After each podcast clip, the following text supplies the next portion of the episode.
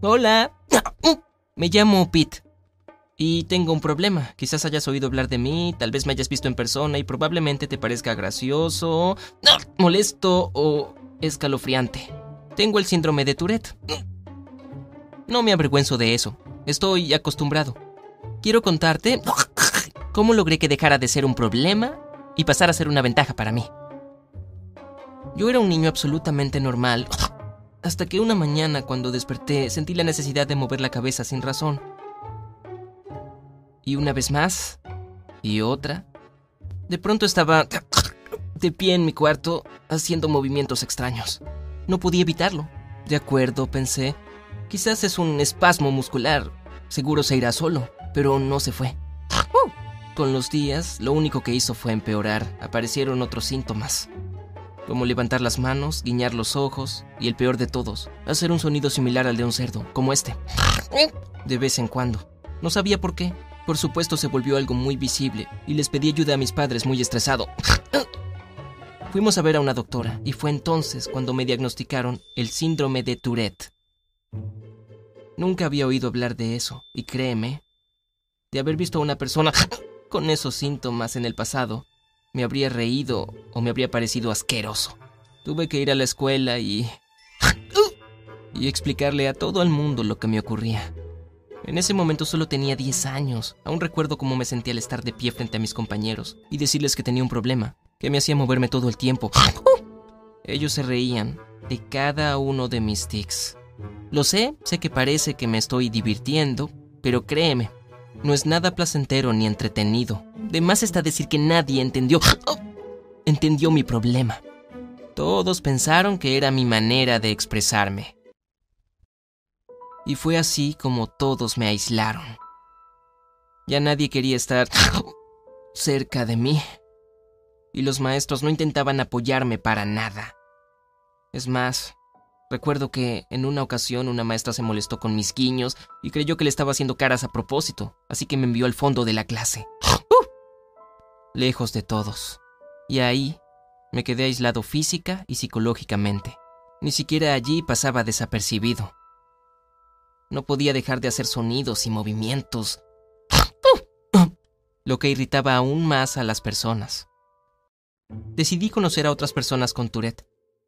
Pensé que no me sentiría tan solo si me reunía con gente con el mismo problema. Por desgracia, el síndrome de Tourette es muy particular. Cuando ves los tics de otra persona, los tuyos empeoran. Y por más que una situación como esa parezca cómica, esos tics son muy molestos y cansadores así que salía exhausto de las reuniones. Finalmente decidí evitar a esas personas. Mientras tanto, mi problema con los tics empeoraba. Aparecieron más movimientos, más sonidos y hasta lenguaje obsceno. Llegué a la adolescencia como una máquina deprimida que no podía parar de moverse e insultar. En esa época entraba mucho a internet, ya que allí nadie se molestaba con mis tics. Un día encontré un video de un sujeto con Tourette cantando en The Voice.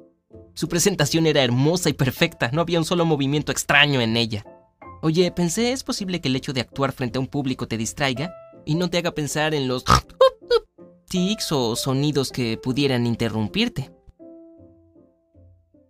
Se me había ocurrido una buena idea, valía la pena intentarlo y ya sabía que era lo mejor para mí. Siempre he sido muy ingenioso y he tenido buen sentido del humor.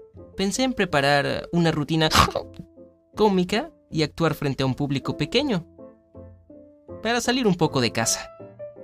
Comencé a escribir chistes de inmediato. Incluso yo me reía de ellos. Me entusiasmé tanto que me olvidé por completo de mi depresión y me dejé llevar. Como imaginarás, mis tics de Tourette pueden ser graciosos cuando los miras desde afuera. Y al sumarlos a mi monólogo humorístico, el resultado fue increíble. Nunca me he avergonzado de mi situación, así que recordé momentos muy graciosos de ser un adolescente con Tourette. Pequeños malentendidos, guiños enigmáticos a desconocidos, cosas así. Quería decirles a los demás que tener esta condición no es un estigma. No tenemos problemas de razonamiento o de comprensión. También somos personas normales. Hice mi primer show rodeado de pacientes de Tourette.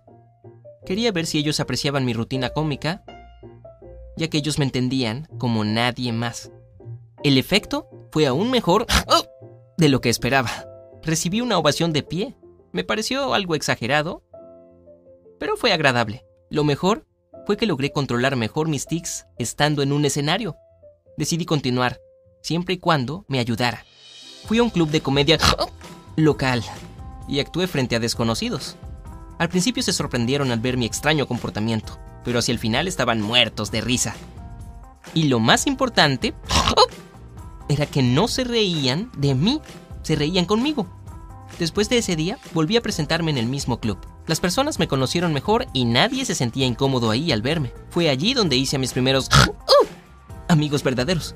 Hace poco comencé a actuar fuera del club. No importa dónde vaya, parece que le gusto al público. Ahora me siento mejor, más controlado y menos solo. Y esta es mi historia. Quería contarte que si realmente quieres sobrevivir o hacer limonada con los limones que te da la vida, debe convertirse en tu deporte favorito. Me alegra poder compartir mi historia contigo. Espero que corras la voz y compartas con tus amigos. Suscríbete al canal si quieres oír más relatos de personas con problemas de todo tipo. Quizá puedas darles algún consejo.